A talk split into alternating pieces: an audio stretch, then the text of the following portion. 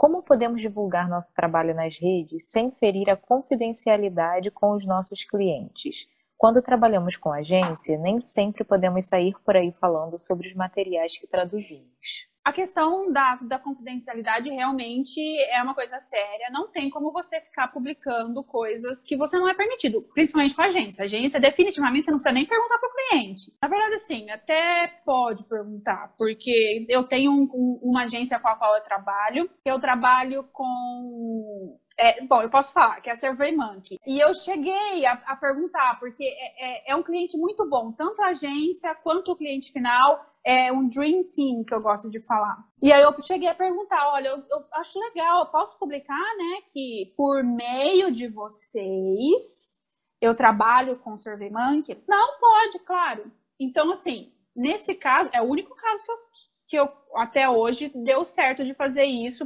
Mas, na maioria dos casos, é, a gente não pode fazer essa divulgação realmente. Você tem que assumir, pressupor que você não pode com a agência. Uhum. As formas de, de, de você divulgar o trabalho sem precisar falar qual que é Sim, a, a, a conta, certeza. por exemplo, né? Então, ah, estou trabalhando num conteúdo super legal, mas tomando cuidado, né? Obviamente. Se você falar, estou trabalhando em a, é, lá a Casa de Papel, você, você, vai saber que é com, com Netflix, então é umas coisas do uhum. tipo, entendeu? Tem um pouco Sim. de bom senso de, de saber se o que você está falando querendo ou não, indiretamente vai, vai divulgar quem é o cliente. Com o cliente direto, isso já pode ser feito.